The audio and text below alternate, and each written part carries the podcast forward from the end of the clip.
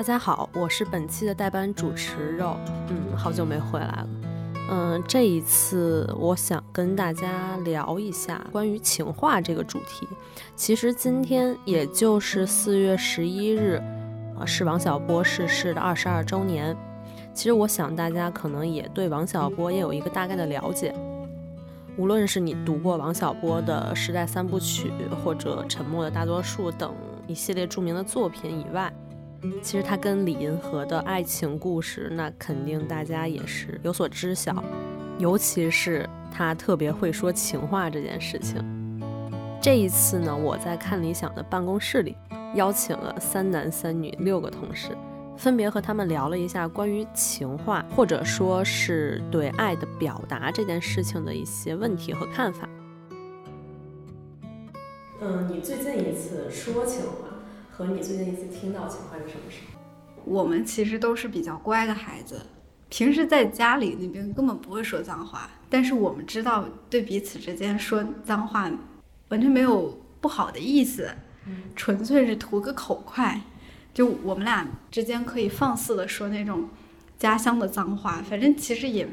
没什么。但是回家了肯定不会说，就是只是在两个人之间的，我不知道这种算不算。我觉得我天天来听到我男朋友的情话，每天都有。对，每天，因为他是一个非常浪漫的人，就是他不是上班比我早一点嘛，然后就经常醒来，然后就看到他给我发了一大段话，然后就什么都没有发生，然后就忽然说了一些很浪漫的东西。最近可能是因为我是一个比较就比较糙的一个人，就是不是特别注意自己。那个平时生活习惯各方面，包括现在怀孕了，我也不太注意。然后有时候一些饮食上，然后跟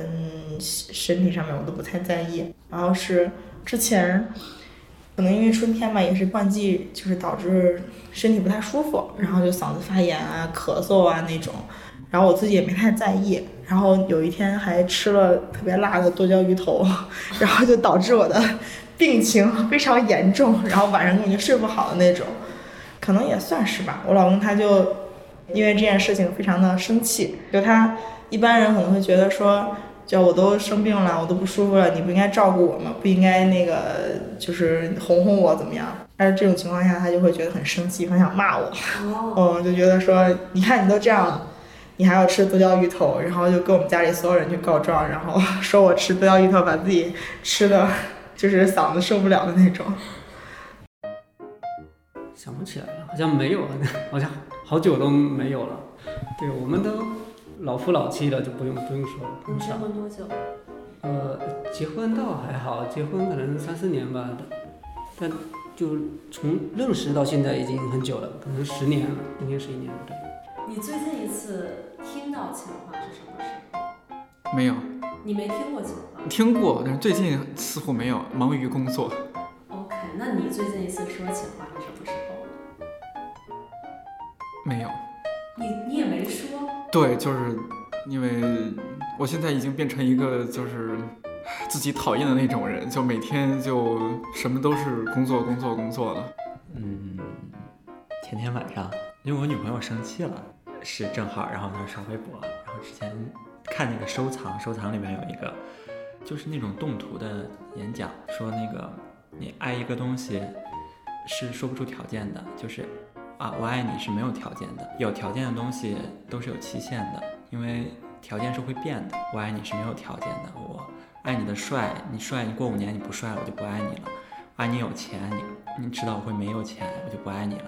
所以说，说爱是没有条件的，是说不出来我爱你哪儿，但我就是爱你，然后这种爱才是长久的。然后把他哄好了。嗯，最后哄好了，可能是我答应他。以后的家务都是我来做，还是还是还是在条件之上。对。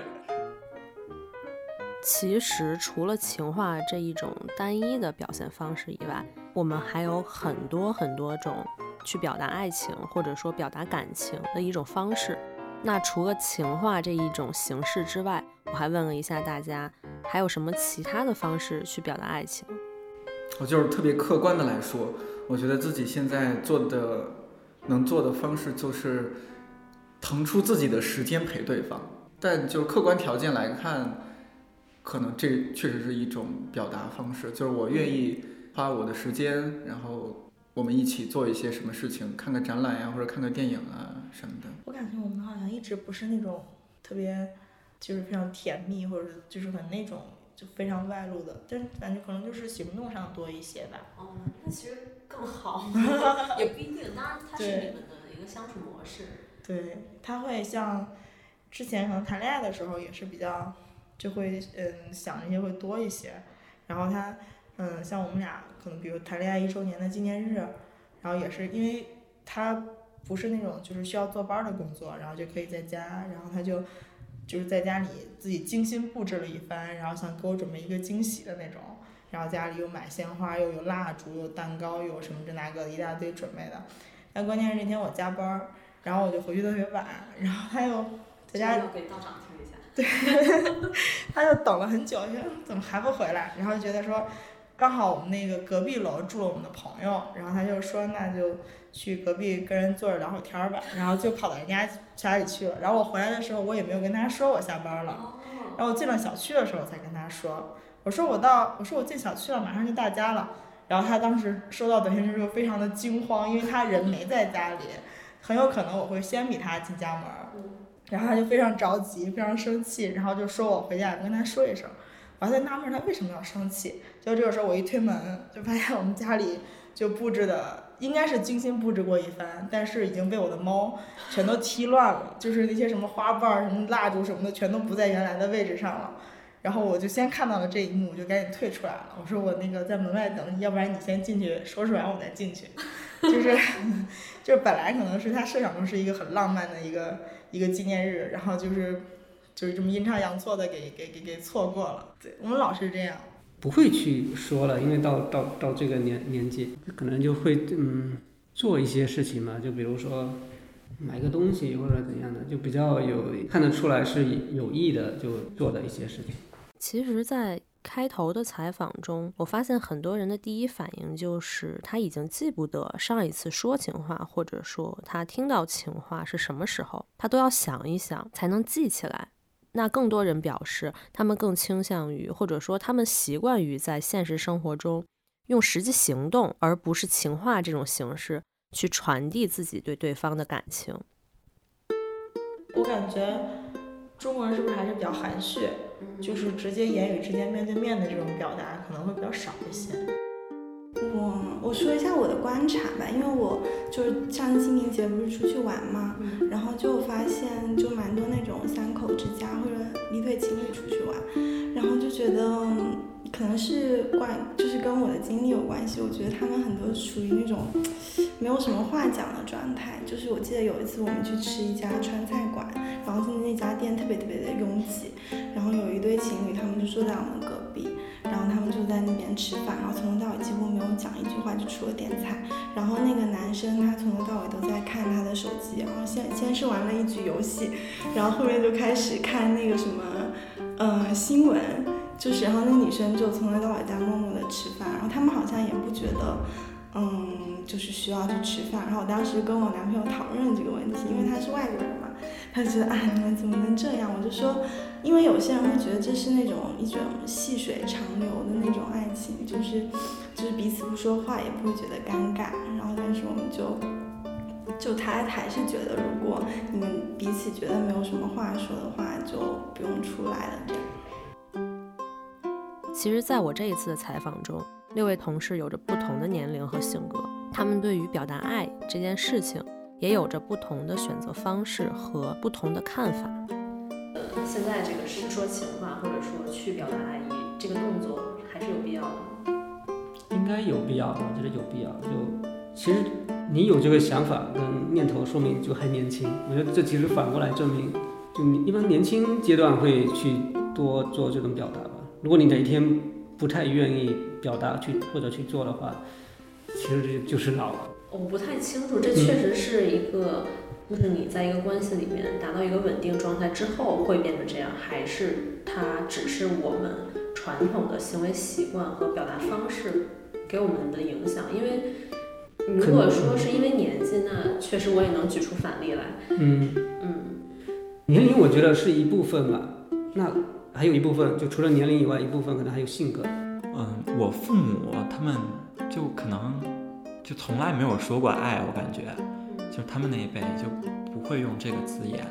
然后我跟我父母也其实也没有说过，但是，呃，我父母感情很好，就是我爸爸就是不在本地，在外地工作，然后我妈其实啊，你给你爸打个电话怎么怎么样，你给你爸怎么怎么，他其实也很关心，我觉得是另一种形式。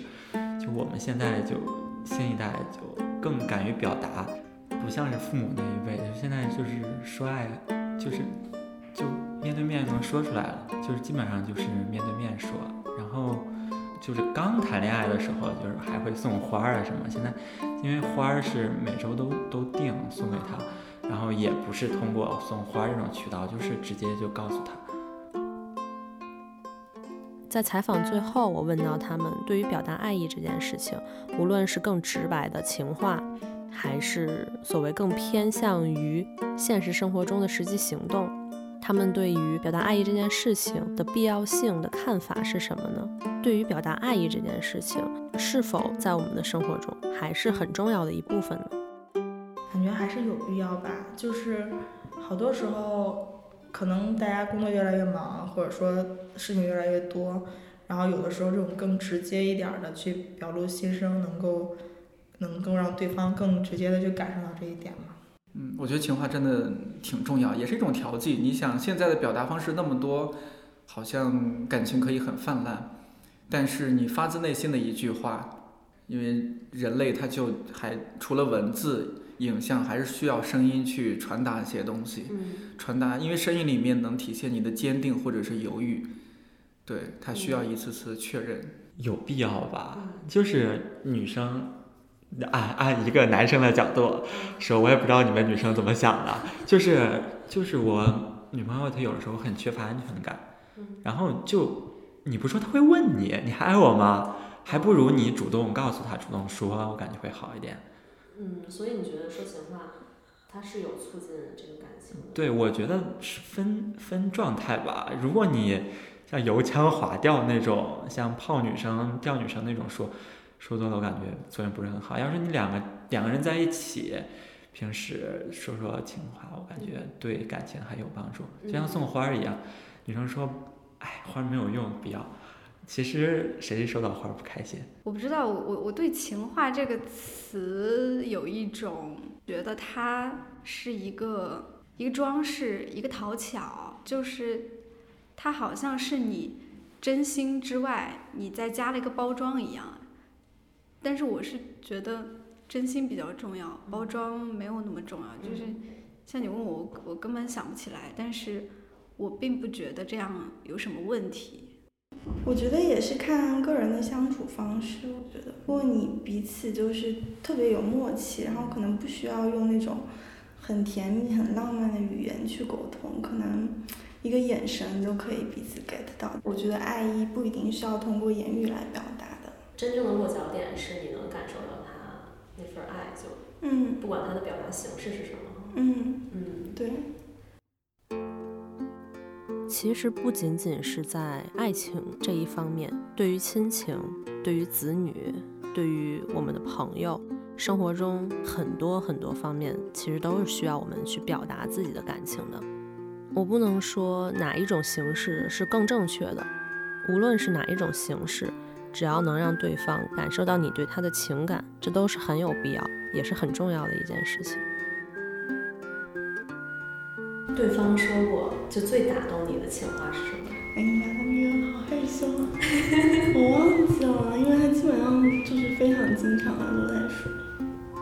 哦，最打动的，我说一些我最近记得比较那个清清楚的吧，就是我们就是一周年纪念日的时候，然后我那时候说，因为我哎呀这话不太好意思说，怎 么说呢？就是。我有的时候就很想做，之前有采访过那个摄影师，然后他们是单独拍女性身体的，然后因为我自己是学性别的嘛，然后我就说，哎，我我也好想去当一个私房摄影师，他就就一直吐槽我，他就总是说，总是说那个我什么想法特别多啊，然后不会去落实之类的，然后后面那个一周年的时候，我就发现。他当晚特地在外面，不是一周年前一天，然后特地在外面跟朋友吃饭，然后回到家，然后就看到桌上有一个那个相机包，然后他上面说，虽然他之前总是吐槽我所谓的梦想，但是他就给我写了一封信，然后信里说他给我这个相机，是因为他想，大概意思是他想参与进我的梦想中，就是对于爱情来说，很多时候大家都在强调说我有多么爱你，但是我觉得有一种更让我感动的是，他会想你真正去要什么，而不是说就是有一种自我感动，你知道吗？就是说，嗯，我会真的想你需要什么，然后我是会想让想在你就是追求梦想的过程中为你做一些什么。谈恋爱，他表白的时候，他他不是那种，有时候就是半开玩笑，就把那些那个那个那个算情话吧，就是啊，亲爱的，我好想你啊，嗯，那个宝宝，我好爱你啊，就这种话会挂在嘴边。最开始我记得是他跟我表白的时候，是他用手写了一张纸条，他字特别丑，然后但是他自己就很认真的在上面写，然后还踏写了好，就是重写了好几次那种措辞，然后讲我们是怎么认识的，然后讲他就是怎么喜欢上我的，然后为什么喜欢我啊什么那种，然后印象特别深的有说有有有觉得他说他喜欢看我笑，对，然后还有说那个他说他自己特别会削苹果，然后就是类似这种，其实也都是一些就是琐碎的小事儿吧，然后来来把那个感情融在里面。是婚的时候，婚礼上他那个等于对，其实也没有很那个啥，我们的婚礼就是就是就其实是完全是自己一手弄的，包括场地跟环节啥的，也没有说司仪什么都请的是自己朋友。但是我在婚礼上记得最清楚的就是他一直在吐槽我，因为我们俩刚谈恋爱的时候，我脸上长了很多痘痘，他就说我是一脸的痘，然后说我嘴歪，然后说我那个我自己喜欢皱眉，就是像那个八点二十那个囧字一样。他就在我所有的亲朋好友面前就说我什么一脸痘、嘴歪又皱眉，然后说但是他很喜欢我，我觉得他可能审美有点问题吧。我自己最把自己打动的，其实是一句看上去还有点冷酷的话，就是我有一次说，我说我感觉我好像对你的感性比理性要多了，就是，呃，其实我跟他是双方家长，然后通过各种枝枝蔓蔓，然后说，哎，两个孩子都在北京，然后介绍认识的，所以其实这种认识的情况下，你可能最开始考考虑会理性比较多，然后，而且其实，比如说应该嗯二十多快三十了，然后其实真的会理性考虑很多，但是某一个时刻，我发现我自己对他的感情是感性超过理性，就是那种假如分手了会要还很长时间的那种情况。对我说过这么一句话，他当时可能不在意或者怎么样，但是对我来说是一个一个转变，就像是，呃，可能之前理性多一点，然后后面理性感性对半分，到最后感性压过理性，就是你已经不知道你为什么要跟他在一起，但是就是两个人想要在一起那种感觉。